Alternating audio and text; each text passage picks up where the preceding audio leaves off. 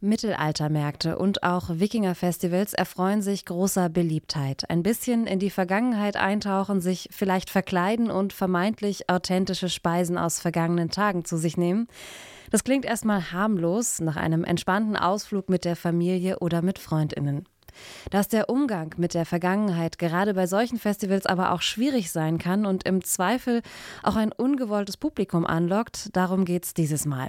Zusammen mit dem Leibniz-Institut für die Geschichte und Kultur des östlichen Europa blicken wir auf das Slawen- und Wikinger-Festival im polnischen Wolin, das jährlich in der Kleinstadt direkt hinter der deutsch-polnischen Grenze stattfindet. Und wir schauen darauf, warum dort so viele Menschen aus der rechten Szene zusammenkommen. Ich bin Sarah Marie Plekat. Hallo.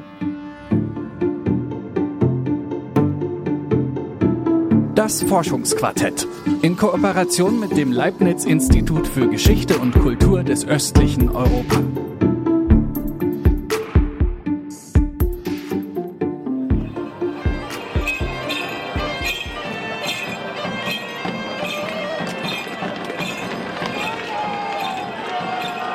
Das, was ihr hier hört, ist eine Gruppe von Menschen im polnischen Wolin. Sie haben sich als Wikinger verkleidet und stellen eine Schlacht nach. Solche Reenactments finden jedes Jahr in Wolin statt, beim Slawen- und Wikinger-Festival. Auf diesem Festival treffen Tausende aufeinander, jung, alt, ein Querschnitt der polnischen Gesellschaft. Auch aus den Nachbarländern reisen Leute an.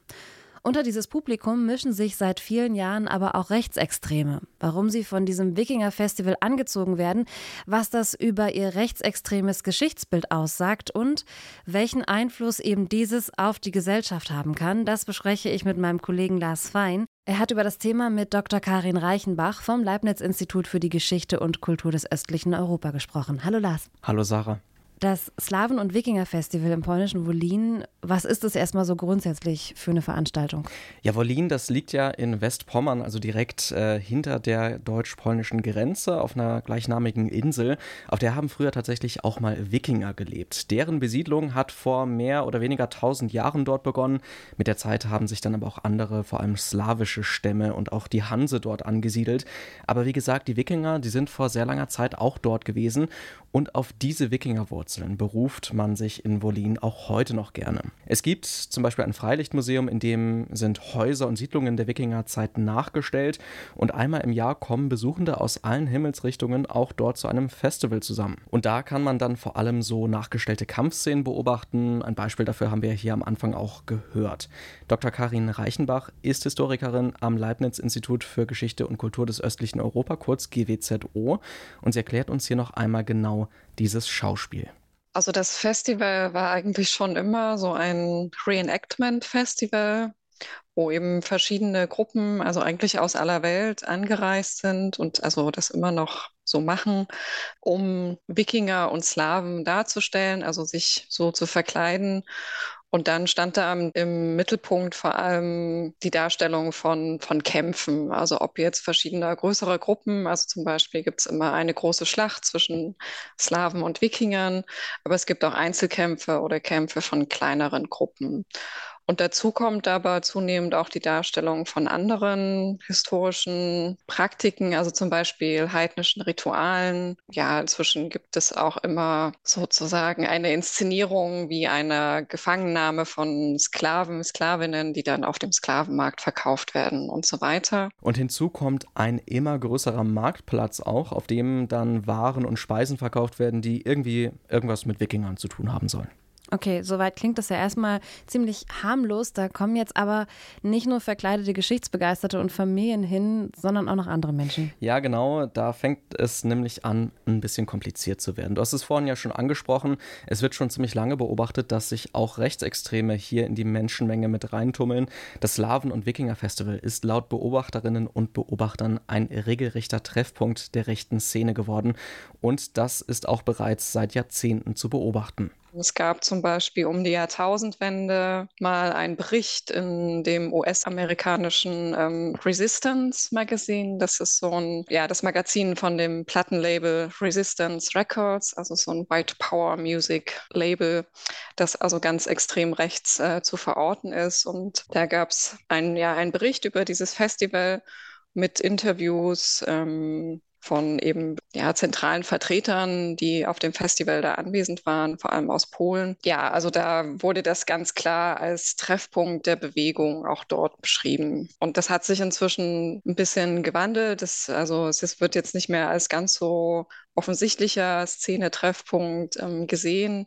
Allerdings äh, beobachten einige Kollegen dieses Festival seit Jahren und gehen dann da auch über das Festival. Und es ist, sind doch immer relativ viele, vor allem unter den Besucherinnen, viele Leute zu beobachten, die entsprechende T-Shirts tragen, also von rechten Klamottenmarken oder von bestimmten Bands, ähm, aber auch Tattoos oder sonstige Symbole ähm, irgendwie an sich haben, die man eigentlich ganz klar dann zuordnen kann. Klingt und ist natürlich auch ziemlich bedenklich, wenn das offensichtlich seit über 20 Jahren so geschieht. Aber was ich mich da jetzt noch frage, warum haben es rechtsextreme Menschen oder Gruppen so auf Geschichtsfestivals oder Geschichtsevents wie eben dieses Festival abgesehen? Ja, das ist eine ziemlich spannende Frage. Also in der Geschichte, da finden sich natürlich so gewisse Ideale, die gerade auch in rechtsextremen Kreisen ziemlich beliebt sind.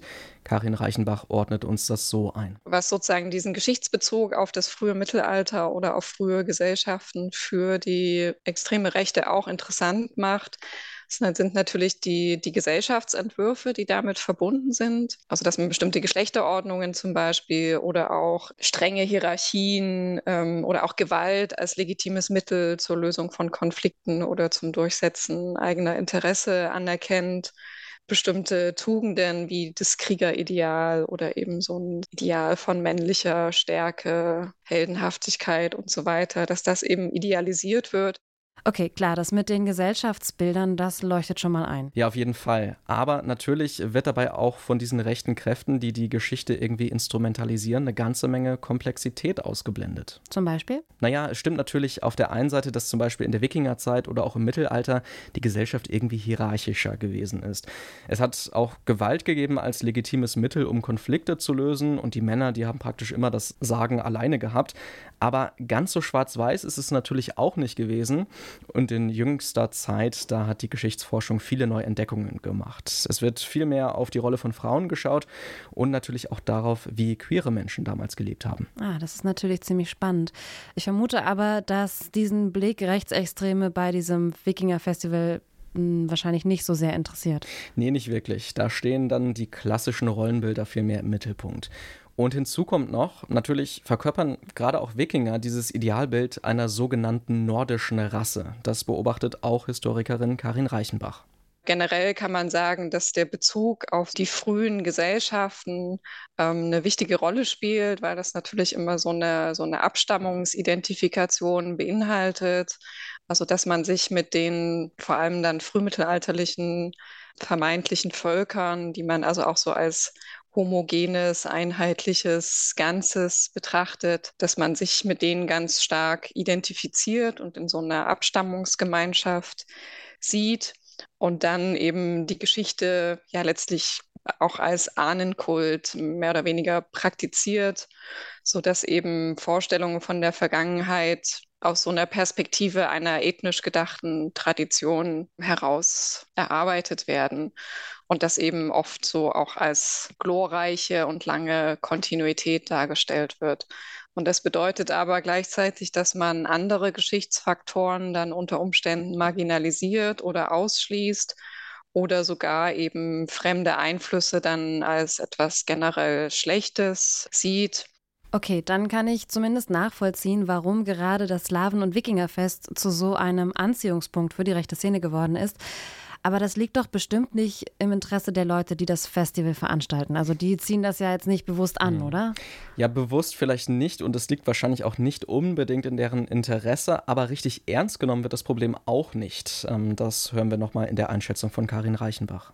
Also es ist ein bisschen ambivalent weil einerseits ähm, gibt es immer so ein bisschen entrüstetes Echo, vor allem unter den Reenactors, wenn solche Berichte dann in der Presse oder wo auch immer ähm, erscheinen. Andererseits gibt es auch nicht so eine ganz klare Abgrenzung von Seiten der Veranstalter. Also ich war jetzt auf dem Festival vor zwei Wochen und da sieht man eben Personen mit Adolf Hitler T-Shirts oder wo drauf steht White Lives Matter oder ähnliches. Also das sind schon sehr klare Positionierungen und da könnte man von Veranstalterseite auch reagieren und eben die Leute in dieser Kleidung dann nicht unbedingt zulassen. Andererseits sieht man inzwischen auch in den Regularien für die teilnehmenden Darstellergruppen, dass da zumindest eine kleine Passage mit aufgeführt ist, dass man also ja Hasssymbole, Hate Speech äh, und ähnliches nicht verwenden soll. Also ob und wie das dann geahndet wird, wer da in welcher Form drauf aufpasst, ähm, das ist nicht so ganz klar. Okay, ich, ich stelle mir das gerade vor. Irgendwie sehe ich da gerade Familien, die neben Neonazis mhm. irgendwie auf diesem Wikingerfest gemeinsam feiern unterwegs sind in Wolin. Das ist irgendwie eine ziemlich schräge Vorstellung, ehrlich gesagt. Ja, ist es absolut. Und äh, ja, aus meiner Sicht zumindest hat das eine Frage aufgeworfen, nämlich ob diese ganzen, diese Symbolik, die man dort auch sieht, Hakenkreuze zum Beispiel auf Wikinger-Schildern oder auch andere Abzeichen aus der rechten Szene oder andere Symbole, haben die eigentlich irgendwie einen Einfluss auf die Besuchenden des Festivals? Mhm. Ich habe mich vor allem gefragt, also ich meine Hakenkreuze und jetzt so White Pride und ja, bestimmte Marken, die würde ich jetzt auch als eine Person, die sich jetzt nicht damit intensiver beschäftigt, natürlich mhm. erkennen, weil die einfach ähm, ja auch so eine bestimmte historische Prägung Prägung haben. Aber das ist ja nicht immer der Fall. Manche Sachen sind ja vielleicht auch ein bisschen subtiler und unterschwelliger. Ähm, was sind das denn für Beispiele? Kannst du das noch ein bisschen konkretisieren? Mhm.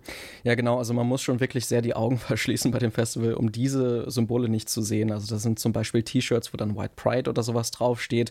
Oder eben szenetypische Kleidermarken wie Thor Steiner, die werden dann auch gerne angezogen. Und natürlich die Hakenkreuz-Symbole, die sind auf äh, Schmuck und auf anderen äh, Dingen auch einfach ganz klar abgebildet. Hm. Daran würde dann jetzt auch meine Frage anschließen, wie anschlussfähig denn eigentlich dieses rechte Geschichtsbild ist, das von einigen Leuten da verbreitet wird, also zum Beispiel jetzt innerhalb der Gesellschaft in Polen, aber auch in anderen Ländern. Genau, da müssen wir tatsächlich von Land zu Land unterscheiden. In Polen selbst ist diese Vorstellung ja von der Abstammung der Wikinger nicht so wirklich mehrheitsfähig, würde ich sagen. Das hat einfach damit zu tun, dass gerade im konservativen Spektrum ja der katholische Glauben schon wichtig ist und sich dann auf die vorchristliche Zeit zu berufen, das ist nicht so wahnsinnig mehrheitsfähig fähig. Aber es gibt natürlich noch andere Länder in der Region und da kommt zum Beispiel auch Ungarn ins Spiel, das ja auch von einer rechtskonservativen oder rechtsnationalistischen Regierung ähm, kontrolliert wird, von Viktor Orban. Und äh, da ist das Ganze schon anders, wie auch Karin Reichenbach einordnet. Also hier gibt es tatsächlich ähm, von der Regierung ähm, gefördert eine Umschreibung der Geschichte, könnte man sagen. Ähm, und zwar wird die Ethnogenese der Ungarn inzwischen ganz anders dargestellt, beziehungsweise kehrt man zu Konzepten aus dem 19. Jahrhundert zurück, die in der Wissenschaft eigentlich obsolet geworden sind, indem man quasi die Herkunft des Ungarischen, also vor allem der Sprache und damit eben der Sprachgemeinschaft eben nicht mehr auf das Finno-Ugrische zurückführt, sondern auf eine turksprachige Genese, Genau, damit kehrt man zum sogenannten Turanismus zurück. Das ist sozusagen eine Ideologie, die ein imaginäres, äh, turksprachiges Steppenvolk in der Vergangenheit zum Ausgangspunkt nimmt, quasi als Gründungsmythos für die turksprachigen Völker, also auf die sich eben Ungarn jetzt ähm, hin orientiert, um damit eben aktuelle wirtschaftliche, sonstige politische Verbindungen zu knüpfen und sich eben vom europäischen Westen und damit auch von den entsprechenden Werten so ein bisschen abzusetzen. In Ungarn haben deshalb auch dank der Förderung durch den Staat inzwischen dubiose Praktiken wie Kraniologie, das nennt man auch Schädelkunde, ähm, ja, und auch bestimmte andere Praktiken, wie zum Beispiel ja, DNA-Tests, die die Wissenschaft dann auch ziemlich kritisch einordnet, inzwischen wieder eine echte Hochkonjunktur. Und natürlich auch, um das Geschichtsbild der Regierung Orban scheinbar wissenschaftlich zu begründen. Okay, krass, das ist natürlich ziemlich bedenklich. Ich kenne das aus eigenen Recherchen, auch aus anderen Ländern, wo dann versucht wird, irgendwie die Geschichte da einfach umzuschreiben. Mhm. Ähm, wenn wir uns jetzt aber nochmal das Slaven- und Wikinger-Festival in Wolin anschauen, wie sollte man bei solchen geschichtlichen Veranstaltungen mit dieser rechten Präsenz umgehen? Also wie kann man verhindern, dass dieses rechtsextreme Gedankengut den gesellschaftlichen Blick auf die Geschichte dann nicht doch beeinflusst, die anderen, die da hinkommen? Ja, das ist eine wichtige Frage, die gar nicht so eine richtig einfache Antwort auf parat hält. Aber es gibt einen ganz vernünftigen Ansatz, würde ich sagen, gerade auch für das Wikinger Festival in Wolin im konkreten Fall. Und das hören wir uns jetzt noch einmal an. Das ist ja für die, für die Stadt und für die Region ganz wichtig, hat natürlich so Tourismus, wirtschaftliche Relevanz und da muss man sich dann wahrscheinlich entscheiden, ob man sich ganz offen äh, von rechtsextremer Vereinnahmung distanziert und damit eben auf größere Besucher- oder Teilnehmergruppen letztlich dann verzichtet. Andererseits sieht man das eben bei dem Verein und eben dem, dem Museum, die das Festival veranstalten, das nicht unbedingt. Also sie bieten die Location zum Beispiel auch an, um dort rechtsextreme Musikvideos zu drehen. Also das ist auch passiert. Also da sieht man einfach diese, diese Distanzierung oder diese Trennung ähm, nicht unbedingt und muss sich dann natürlich fragen, inwiefern die Beteiligten da auch mit verstrickt sind.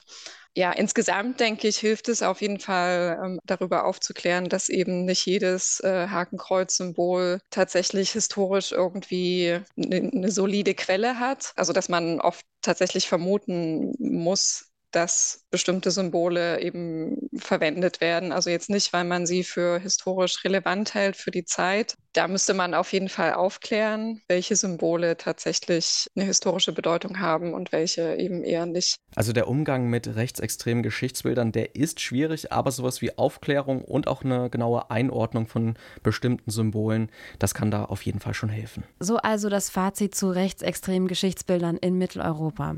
Über das Slawen- und Wikinger-Festival im polnischen Wolin und das Phänomen allgemein hat mein Kollege Lars Fein mit der Historikerin Dr. Karin Reichenbach vom Leibniz-Institut für Geschichte und Kultur des östlichen Europa in Leipzig gesprochen. Danke dir, Lars. Immer gerne.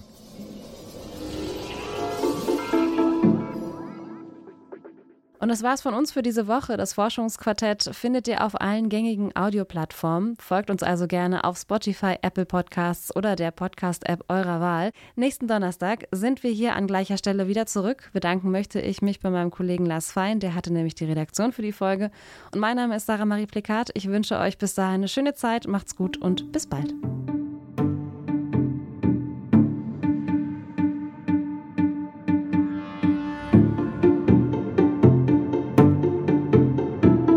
Das Forschungsquartett in Kooperation mit dem Leibniz Institut für Geschichte und Kultur des östlichen Europa.